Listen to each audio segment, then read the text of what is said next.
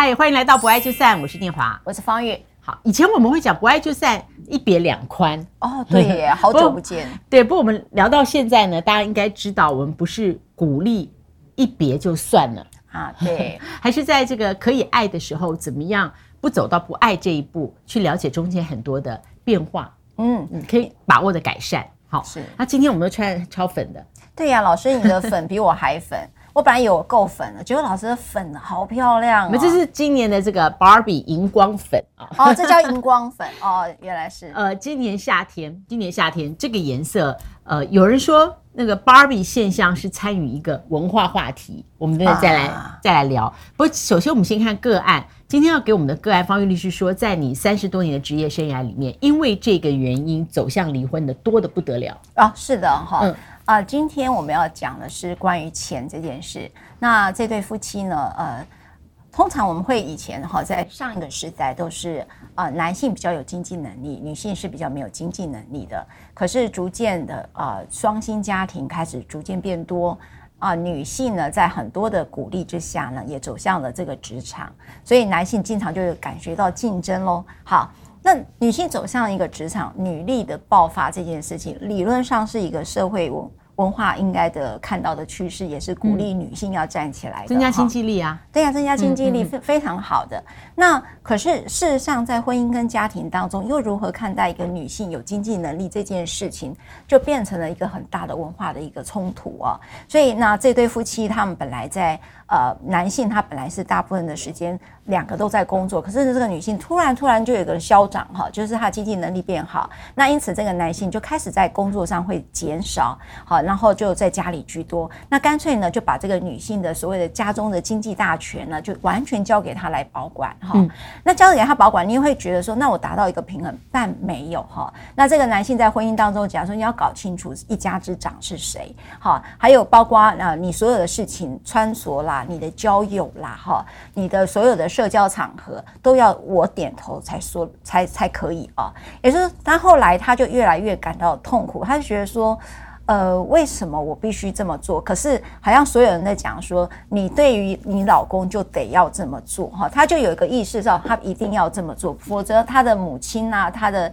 呃，他的家家人或朋友都说你谴责他，都会骂他，所以他就一直点头。可是到后后面，他压垮他最后一根稻草，就是这个男人已经跟他算计到说，你给他一百块。去做什么？他就说哦，我要缴的什么？譬如说电费好了，那你缴之后，那个钱呢？你还是要剩下的钱给我。你就是说我给你钱一千块，你找的钱也要给我哈。还有包括我们家中要装潢什么，都是让他说了算。他觉得越来越这个婚姻生活，他变工具人了。然后他就说我不要了哈，我要离婚。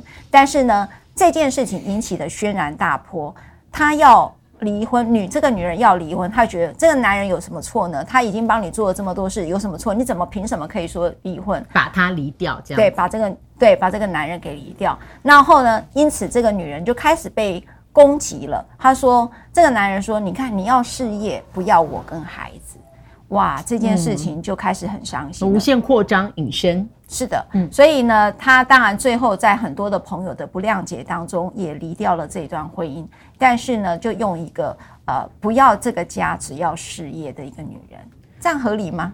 哦，所以意思是说，你在你的职业经验里面，类似这个个案，如果这个女性啊、呃，第一个她的收入原来就比她的先生高，然后一直是保持这个状态的时候，她呃似乎需要刻意的要把自己做得很小，而蹲得很低，对，才不会让他的。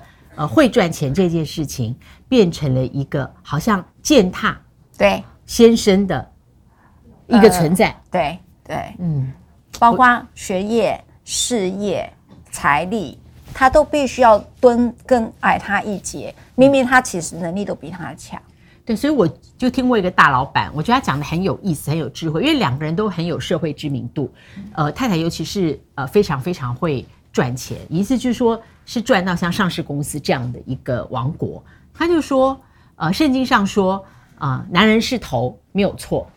他说，但是呢，呃，我们家呢，呃，男人是头，但是我太太是脖脖子。哦，撑住他的头的头要往哪里转，是要脖子决定啊。哦，脖子决定。所以我觉得用这个方式来看的话，我觉得是一个。呃很有意思的一个比喻。嗯嗯。那所以在这边为什么会我们会讲到 Barbie 呢？因为我们的小编呐、啊，逸轩他找到 Barbie 里面有一句台词哦，女人要懂得赚钱，但又不能太爱钱。嗯，对啊。好，他没有说在这个电影里面这句话没有说他这个是对或不对，反正他就描述了这个现象。嗯哦，那现在我觉得比较有意思的就是，如果我们把“女人”这个字代换成“男人”，男人要懂得赚钱，但又不能太爱钱，好像这个听起来呢完全没有任何贬义或是提醒你哦这个意思。嗯，哎，可是他当他变成说“女人要懂得赚钱，又不能太爱钱”，好像又不能太爱钱，就变成了一个提醒跟警告，是是是一个红灯，是。所以这一切还是来自于看待男性跟女性谁做头的那个性别差异嘛？对。老师，我觉得有一次我们在看板哈，就是在聊，就是说你婚礼的好跟不好，都经常会去用数字量化这件事。也就是说，当这个女人因此不管在婚姻中或者是分手之后，你有发现吗？这个整个社会媒，这个媒体都在讲，哇，你拿了多少钱？你怎么可以要这么多钱？哈。可是实际上你都不知道人家的婚姻当中是怎么样，因为这大家的婚姻关系、夫妻财产制都有各有他们的讨论。可是社会大众在不会有任何的资讯之下，哈，或者理解他们的状况之下，就会开始评价你这个女人太爱钱。你们自己去看所有的网络媒体下面的留言，都讲这个女人很爱钱，所以他们都期待，呃，这个女性离开这个豪门婚姻是净身出户就对了。是，是，所以当你有多要一点，你就会被骂。即便你不管他有多辛苦，不管你任何，我们讲说没有任何的市政就有的评价，称之为偏见。所以就是认为太爱钱三个字，对，太爱钱。所以换说，女性只要跟钱沾到边，大家对女性的评价就开始往下降了。我不知道老师有没有这样的一个观察。但是今年夏天有个比较有意思的，我们除了 Barbie 之外，然后另外就是小天后泰勒斯她的全球巡回嘛。啊、嗯，对。那有人算过，就是 Barbie 她的呃从上映。到第十七天，他、嗯、就进入一个十亿美金俱乐部，就他的票房哇，对，在台币三百多亿，嗯，然后这片子还继续在院线。那另外就是泰勒斯，他的巡回演唱还没有结束，他也已经进了十亿美金俱乐部，他的票房也超过台币三百亿，他巡回还长得很。那后来呢，就有人开始分析说，Barbie 再加上泰勒斯，他竟然使得今年七月中以后，美国已经趋缓的通膨又往上弹了一点点。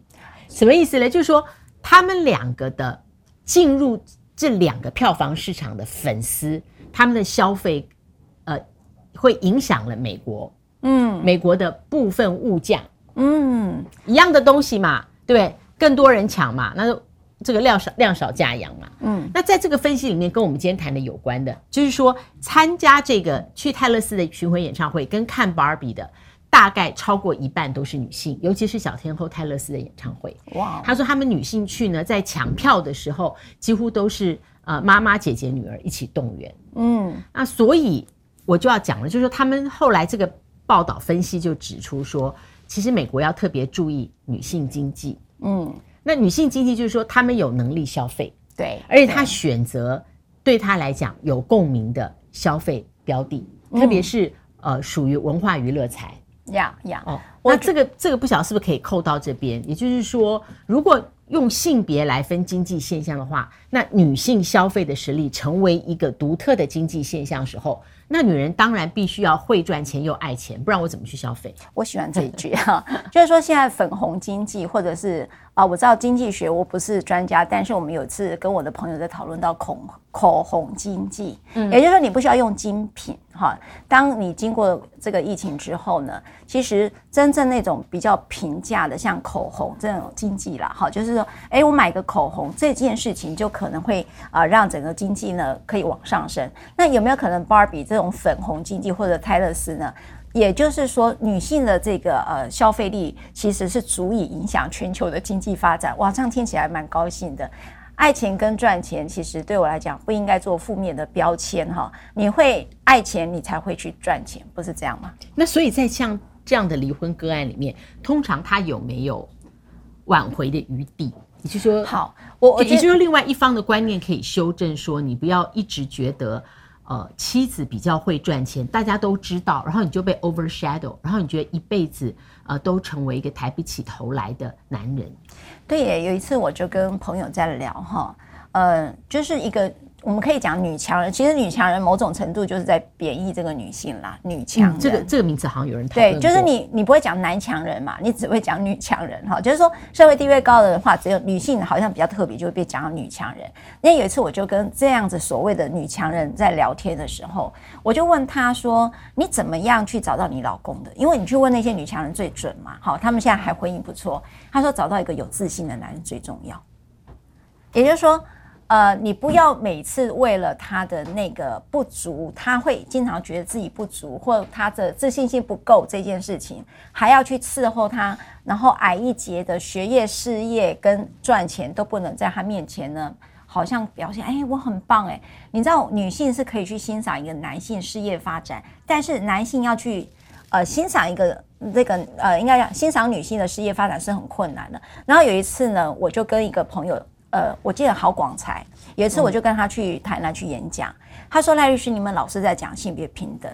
如果说今天有一天，呃，可以讲，呃，一个成功的男人背后有一个成功的女性，也可以讲一个成功的女人背后有个成功的男性的时候，性别才可能真的平等。也就是说，我们是可以互相欣赏，而没有任何的。”呃，竞争关系，我们是可以欣赏我老我老婆的成就的。我觉得这个说法，我觉得还蛮赞成的。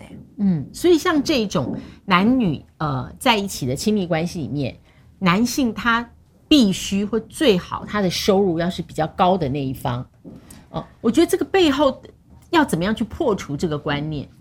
然后我在想说，他可能也不是单独高举男性的收入要比女性高，不是这个高下。而是他认为收入高的人在亲密关系里面就比较有支配权啊。那传统上认为呢，这个支配权应该在男性这边。嗯，对，就是说有钱就有支配支配权，就声音就比较大。那这个本身就已经错误了。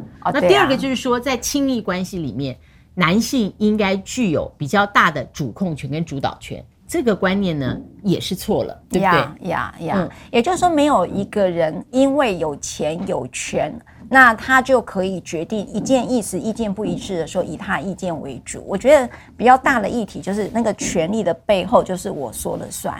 那你们的婚姻如果在这个关系当中是没有办法做民主式的对话，我就一直觉得婚姻当中要有礼貌，也要有民主这个事情。如果你的婚姻当中是一个权力的结构，哈，就是那种权威型的结构。不管你是不是女强人，就是女人有没有赚钱或者学业怎么样，你的婚姻本来就会开始倾斜，因为你的关系是不是用爱在维系的？你的关系是用权力在维系的，为例就是说权力跟控制在维系。那这种婚姻关系是走不久也走不长的，那对你的下一代也不是一件好事啦。那在法律部分，我想要跟大家补充一个点，就是刚才老师特别去讲啊，有钱就有权。是不是就有支配权？那这个观念是要打破的哈。那我们通常会去看夫妻财产。那刚才我在讲那个小故事当中，那位呃所谓的女强人这个小故事当中，那她就是一个财产管理权交给了她先生，那是刻意的。为什么？她就觉让她老公觉得说，你不是伸手跟人家要钱的人，你是给钱的人，所以。她把钱跟权的都给了她老公，她已经做到她觉得她应该要做，但是婚姻终究还是走到了破裂。这就是我刚才讲，如果婚姻关系中用权力在控制的时候，就是走不久。好，那我们法定财产是基本上财产是各自管理啊。那所以呢，我不知道老师你们家里会怎么样？像我们一定会是 AA 制，可是终究会可能有一个要去管理、去支用一些家用啦、水电费的人啦，哈。所以呢，你们也可以约定一个共同账户，或者是。啊、呃，去只用公共基金的方式。那在共同财产制里面是共同管理，那么你们可以自己约定一方管理。其实实务操作是一模一样的。分别财产制也是一个独立管理的规定，这都是法律上规定。所以我要跟各位讲，如果你们没有约定，回到法律也就是各自管理哈，不要认为对方的钱一定要给你，老公的钱一定要让老婆管，也没有这件事哦。好，所以这个你会不会主张呃，在进入？婚姻关系，法定婚姻关系之前，能够就夫妻财产制，能够坐下来谈。我觉得，我我认为一定是一定是要的啦。原因是什么？你知道？因为我每次的离婚，大概有三分之二都在吵钱的事。那是因为离婚了要分产才在吵钱，还是说离婚有一个触媒，是因为在婚姻关系里面，钱跟权力让两个人的关系产生质变，在婚姻中就发生了。嗯，就是他们的，譬如我举例来讲，呃，有没有人譬如说故意浪费钱？譬如说你的钱有没有拿回娘家？跟你的钱都是不是给你自己的原生家庭？还有孩子的学费、抚养费谁来付等等？还有呢，包括你的钱为什么突然不见了，交给你管？那为什么钱会变少？你知道，大家在如果大家都很呃很富有的时候，可能没有问题。可是有些时候就是遇到了匮乏。当匮乏的时候，我们遇到很多事情的看法就会不太一样。所以钱往往是一个触媒，包括你这个装潢费，你当时你付的，那为什么登记你名下？那我觉得我现在婚姻开始不好了，那你有没有可能登记一半的财财产给我？那她老公可能就会觉得，老婆你怎么可以这样？所以我觉得谈钱这件事情，如果不在浓情蜜意的时候谈，都没办法谈。我觉得后面谈的更困难了。非常有用的建议。对，不爱就散，不要忘了按赞、分享、开启小铃铛。介绍给你的朋友订阅，我们下一次再会，拜拜。